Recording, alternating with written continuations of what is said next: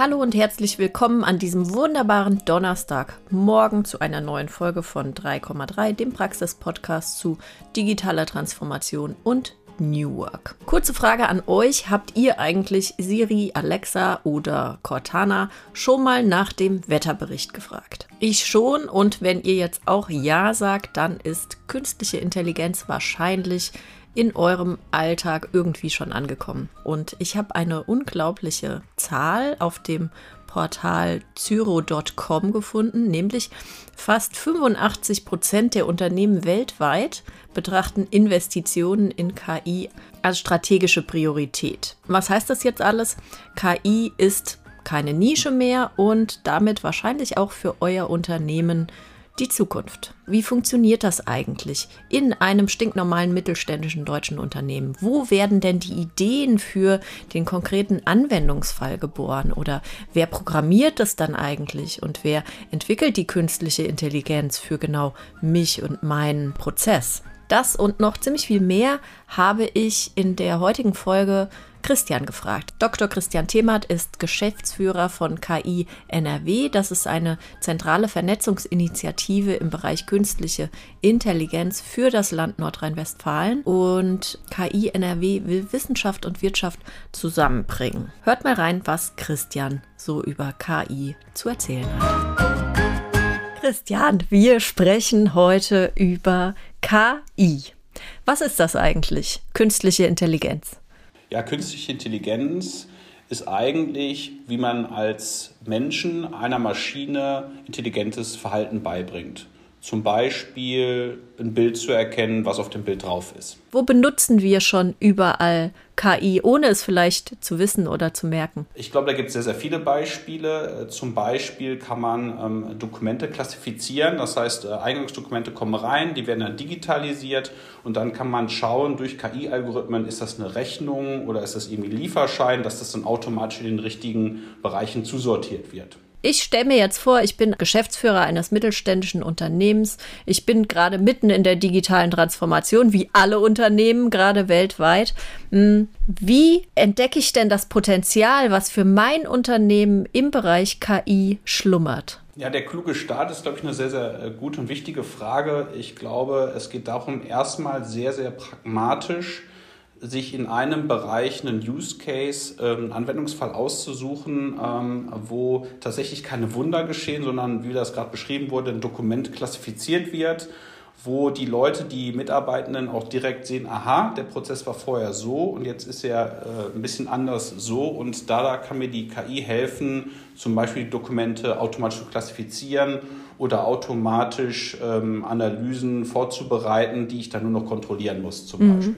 Was war denn so der coolste Anwendungsfall, den dir in der letzten Zeit so untergekommen ist? Es gibt sehr, sehr viele coole Anwendungsfälle. Ich hätte jetzt zwei, ähm, die ich gerne erzählen mhm. würde. Das eine ähm, ist, ich glaube fest daran, dass das ganze Thema KI da ist A, um zu bleiben, aber B, um zu helfen, insbesondere auch bei den Fragen der Nachhaltigkeit. Mhm. Und wir haben ähm, zum Beispiel ein großes Problem aktuell, das ist das ganze Thema Energieeffizienz, Energieverbrauch. Und es gibt äh, sehr, sehr schöne Beispiele, wo KI-gestützte Algorithmen und Empfehlungen helfen, den Energieverbrauch von ähm, Gebäuden einfach von 10, 20 Prozent zu reduzieren ja, da geht es dann darum, dass man Sensoren hat, um zu gucken, wie viele Leute sind denn in den Meetingräumen, wie warm ist es denn tatsächlich jetzt gerade schon, was erwarten wir auch an Sonneneinstrahlung. Und da kann man tatsächlich signifikant Energie sparen, was gerade jetzt in der Frage, kommen wir durch den Winter, sehr relevant ist, aber glaube ich auch perspektivisch sehr wichtig ist, um das ganze Thema Nachhaltigkeit in Summe zu mhm. betrachten. Mhm. Und das andere Beispiel ähm, ist schon ein bisschen älter. Ähm, das fand ich insofern ganz schön, weil er auch so ein bisschen das Thema KI ist ein Teamsport und wie nimmt man auch die Mitarbeitenden mit ähm, sehr, sehr gut für mich widerspiegelt, ist ähm, tatsächlich die Steuerung einer Müllverbrennungsanlage. Mhm. Klingt jetzt erstmal gar nicht so sexy, ähm, ist am Ende so, dass bei einer Müllverbrennungsanlage ähm, Müll halt irgendwie über so eine Rost oder über ein Förderband rangeschafft wird und natürlich man steuern kann, wie viel Müll ist es denn dann. Dann fällt das in einen Brennofen und der Müll ist natürlich auch unterschiedlich brennbar zu einem gewissen Zeitpunkt, unterschiedlich feucht. Und ähm, unter die Einstellung man kann, wie viel Müll geht rein in die Verbrennung plus wie viel Luft führen wir in die Verbrennung zu, kann man dann den Brennprozess steuern. Und das ist ein klassisches Thema, was in so Messwarten von den Mitarbeitern gesteuert wird. Und da wird klassischerweise alle halbe Stunde, alle Stunde geguckt, wie ist denn die Brenntemperatur, wie sind die ähm, Energiewerte und können wir da noch ein bisschen was nachsteuern. Und die Idee war dann zu sagen, da geht bestimmt mehr, aber wer gibt uns jetzt die Hinweise, wie viel wir da mehr machen können? Und da kam dann mit einem Data Scientisten die Idee auf, lass uns doch mal ein neuronales Netz rechnen, was uns sagt, ähm, wie könnte man zum Beispiel Lüftungsklappen einsteuern, anstatt 50 Prozent mal 53 Prozent in fünf Minuten und dann zu gucken, wo kommen wir denn dann raus bei den ähm, Brenntemperaturen, bei den Emissionen und so weiter. Und die Leute haben dann gesehen, das funktioniert sehr, sehr gut. Ja, wir können das entsprechend den Vorschlägen der KI nachsteuern und ähm, dadurch signifikant besser verbrennen im Sinne von weniger Emissionen, aber auch die Energieeffizienz erhöhen. Und weil das so gut funktioniert hat und weil die Leute immer noch in diesen Regelkreisen ja den letzten, ja, letzt, das letzte Sagen haben, ähm, ob es abgeschaltet wird oder nicht, haben die dann das tatsächlich in Autopiloten geschaltet. Wow. Wer in einem mittelständischen Unternehmen sollte sich denn, abgesehen von der Geschäftsführung, mit diesem Thema auseinandersetzen? Für mich eine klassische sowohl als auch Frage. ähm, wenn die Geschäftsführung grundsätzlich sagt, KI-Daten ist nichts für mich, dann gibt es ein grundsätzliches Problem zu sagen, wo kommt das Momentum her, wo kommt dann auch die grundsätzlich strategische ähm, Rückendeckung her. Also die Geschäftsführung sollte schon sehr, sehr klar sagen, das ist für uns ein wichtiges Thema, ein strategisches Thema. Ähm, klassischerweise und deswegen sowohl als auch kommen die guten Ideen, ähm, die wirklich konkret messbaren, nutzbaren äh, Anwendungsfälle aus den Fachbereichen. Da sind dann Leute, die sagen, ich habe doch mal gesehen, dass andere Leute zum Beispiel mit KI die Dokumente besser klassifizieren können, dass sie bessere Prognosen machen, äh, wie viel Absatz wir haben werden, wie viel ähm, ähm, Brote wir verkaufen werden, um weniger wegzuschmeißen und dann weniger zu produzieren. Und diese Sachen kommen klassischerweise aus den Fachbereichen, weil die Leute ihr Geschäft sehr gut verstehen. Und da, glaube ich, auch sind die besten ich sag mal, die besten Orte, um den ersten Ideenzyklus anzuwerfen. Und da sollte man dann einfach mal schauen, welche sich da dann anbieten. Mhm. Empfiehlst du eigentlich Unternehmen mit einer Beratung in dem Bereich zusammenzuarbeiten? Für viele Unternehmen und KMUs, und wir hatten da sehr, sehr viele Diskussionen in den letzten Monaten, ist die Frage des äh, Return on Investment eine sehr große. Also wie viel Geld muss ich in die Hand nehmen, um am Ende da auch wirklich ähm, was äh, für mich rauszuholen.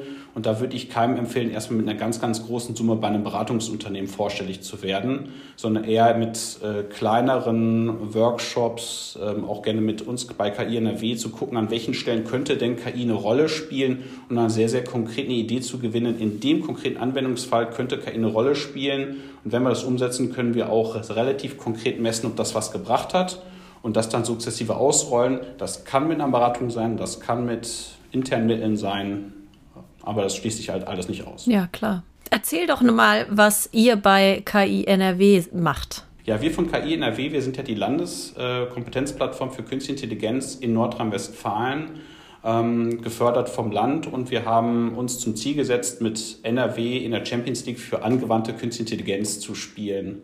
Das klingt erstmal sehr, sehr groß, aber ich glaube, die Idee, die dahinter steckt, ist zu sagen, wir sind ein Land, auch ein Flächenland, wo sehr, sehr viele ähm, Spitzentechnologien in den KMUs, in den Hidden Champions vorhanden ist.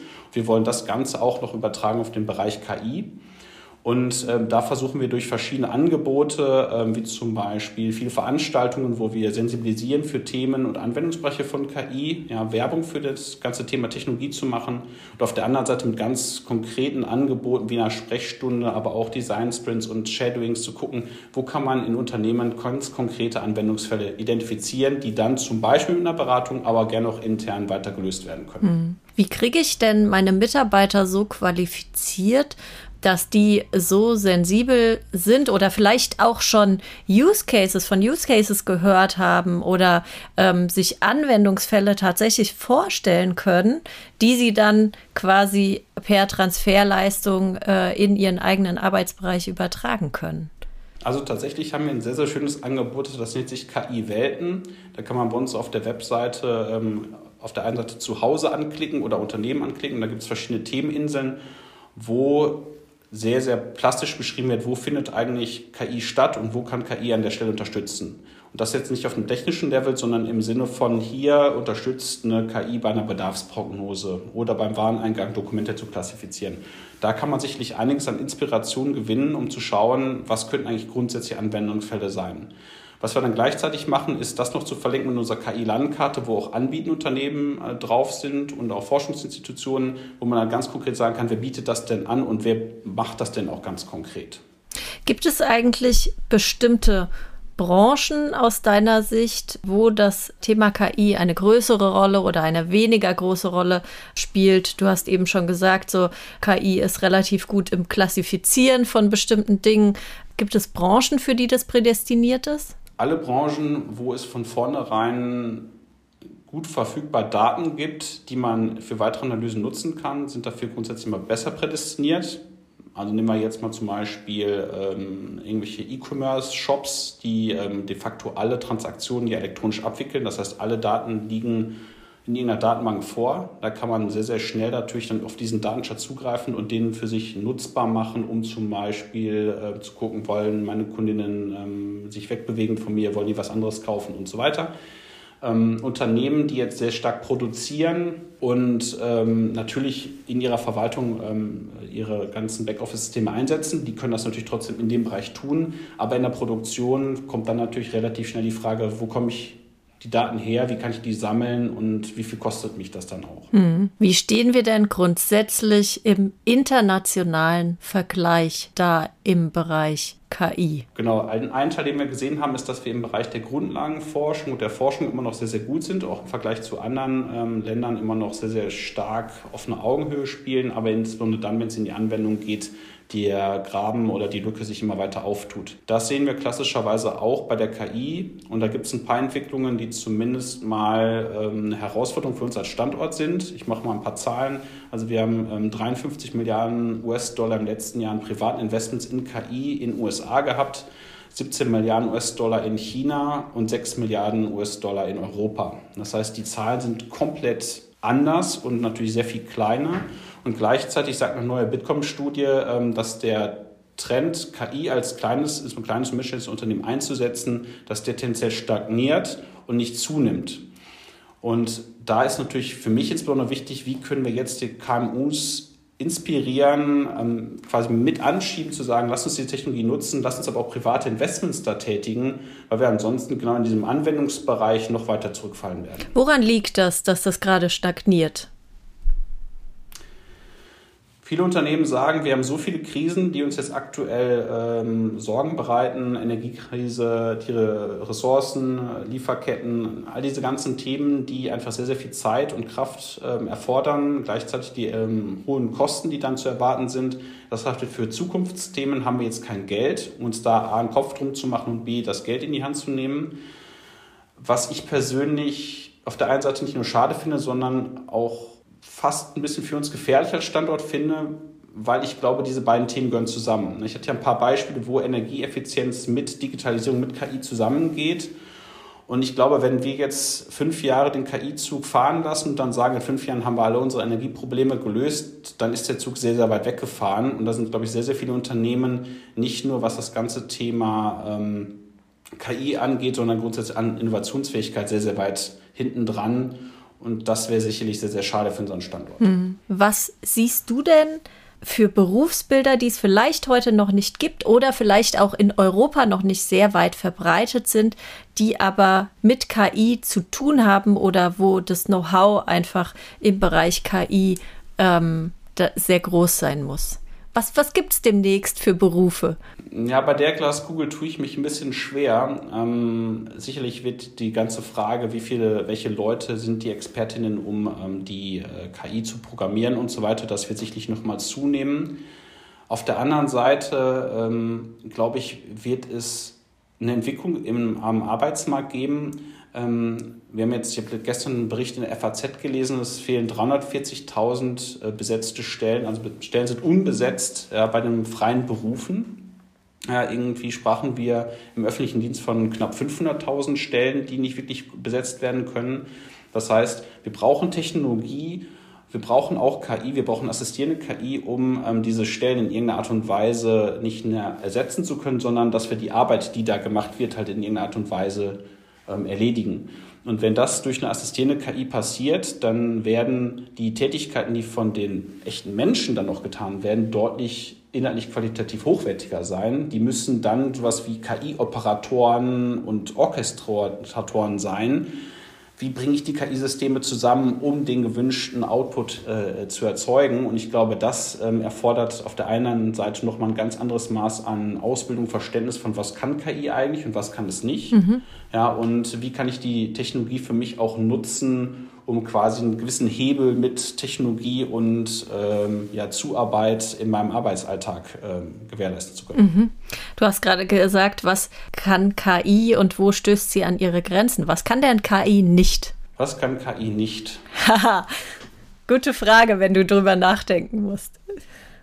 Ich habe heute einen Vortrag gehalten und ähm, da so eine Zeitleiste aufgeführt, wie rasant die Entwicklungen im Bereich der KI waren. Am Anfang war es ähm, sehr, sehr faszinierend, 1997, dass äh, ein Computerprogramm äh, dann tatsächlich Gary Kasparov geschlagen mhm. hat. Das war eine Sensation. Und dann 2012 war dann irgendwie äh, mit IBM Watson das Thema Jeopardy mhm. ähm, irgendwie geknackt äh, aus einer Computerlogik. Das hatten 15 Jahre. Aber in 2016 wurde dann irgendwie Go ähm, von einem Computer gegen den besten ähm, Go-Spieler ähm, ähm, geschlagen. Und die Entwicklungen sind sehr, sehr, sehr, sehr schnell. Deswegen tue ich mir aktuell sehr schwer zu sagen, was KI nicht können wird. Ich glaube, KI stößt an gewisse Herausforderungen. KI ist am Ende ein sehr statistisches Spiel aktuell. Also bei einer Klassifizierung zum Beispiel, wer auf dem Bild ist, gibt es eine gewisse Wahrscheinlichkeit und die Wahrscheinlichkeit hängt sehr stark davon ab, wie viele Trainingsdaten sind verwendet worden, wie gut waren diese Trainingsdaten und so weiter. Und an diese Wahrscheinlichkeiten wird man immer irgendwie dran stoßen, dass ähm, es immer ein Fehler sein kann, was da klassifiziert wird. Mhm. Auch die Frage, inwieweit dann sowas wie eine eigene Kreativität und so weiter ähm, dann tatsächlich stattfinden wird, tue ich mich auch noch sehr schwer mit, wenn man sich die aktuellen Modelle anguckt, wo man aus zum Beispiel Texten Bilder generieren kann. Das sieht alles sehr, sehr schön aus, muss man aber als Mensch noch sehr, sehr kreativ sein, um coole Sachen rauszubekommen. Mhm. Von daher, ähm, ich glaube, diese Sachen werden einfach sehr, sehr mächtig werden, dass wir sagen, boah, das ist wirklich gut, aber ob es wirklich selber kreativ wird, selber wirklich ein eigenes Bewusstsein entwickelt, eigene ich sag mal, einen eigenen Intellekt, da bin ich sehr, sehr skeptisch noch. Verstehe. Aber du traust auf jeden Fall KI relativ äh, viel zu, wenn du jetzt noch nicht dich so festlegen willst, was sie denn eigentlich nicht kann. Welches größte Menschheitsproblem wird aus deiner Sicht denn äh, KI lösen können? Ich bin sehr zuversichtlich, dass wir insbesondere bei der Frage ähm, unserer Energieversorgung mit KI sehr, sehr gute Schritte nach vorne machen können. Auf der einen Seite ähm, gibt es jetzt sehr, sehr viele Systeme, die ähm, dezentrale ähm, und erneuerbare Energieerzeugung zusammenbringen und das so regeln, dass es tatsächlich in den klassischerweise sehr zentralistisch aufgebauten Stromnetzen gut funktioniert mit den großen Kraftwerken, dass wir tatsächlich es schaffen, mit sehr, sehr viel erneuerbaren Energien, Windenergie, Solar und so weiter, ähm, tatsächlich unsere Energieprobleme äh, in den Griff zu bekommen. Gleichzeitig gibt es ähm, sehr, sehr ermutigende ähm, Forschungsergebnisse, zum Beispiel im Bereich der Kernfusion, wo ja sehr, sehr viele Leute sehr, sehr stark forschen, wie kriegt man da diese Windeln so gebaut, dass das Magnetfeld äh, ähm, genauso gebaut ist, dass dieses Plasma, was sehr, sehr heiß ist, halt eben nicht an die Wand äh, von dem Reaktor kommt. Und ähm, da gibt es sehr, sehr gute Ergebnisse, die auch schon auf KI-basierten Algorithmen ähm, fußen, da auch technologisch weiterzukommen und praktisch weiterzukommen. Von daher glaube ich, das ganze Thema Energieversorgung wird eins sein, wo KI, glaube ich, sehr, sehr stark ähm, unterstützen kann. Und das zweite Thema, ich glaube, beim ganzen Thema zirkuläre Wirtschaft. Mhm. Dass wir, wenn wir es schaffen, den Austausch entlang der Wertschöpfungs- und Lieferketten zwischen den Unternehmen noch deutlich stärker zu digitalisieren und zu standardisieren, dass dann KI-Optimierungsverfahren ähm, helfen können, Sachen wie CO2-Abdrücke, ähm, wo ist das Plastik hergekommen, welche äh, Schadstoffe sind da drin und so weiter, wirklich nicht nur besser zu tracken, sondern auch zu optimieren, zu sagen, das lassen wir direkt mal bleiben, auch in der Produktion schon. Mhm. Das macht Mut und äh, das macht Hoffnung, denn äh, das sind ganz brennende Probleme, äh, für die wir Lösungen brauchen. Vielen, vielen Dank, Christian, äh, für den Einblick und die Zahlen, Daten, Fakten rund um künstliche Intelligenz. Ja, vielen Dank, Annette. Das hat viel Spaß gemacht und ich freue mich immer, die Mission KI gemeinsam mit euch, mit allen Interessierten voranzubringen.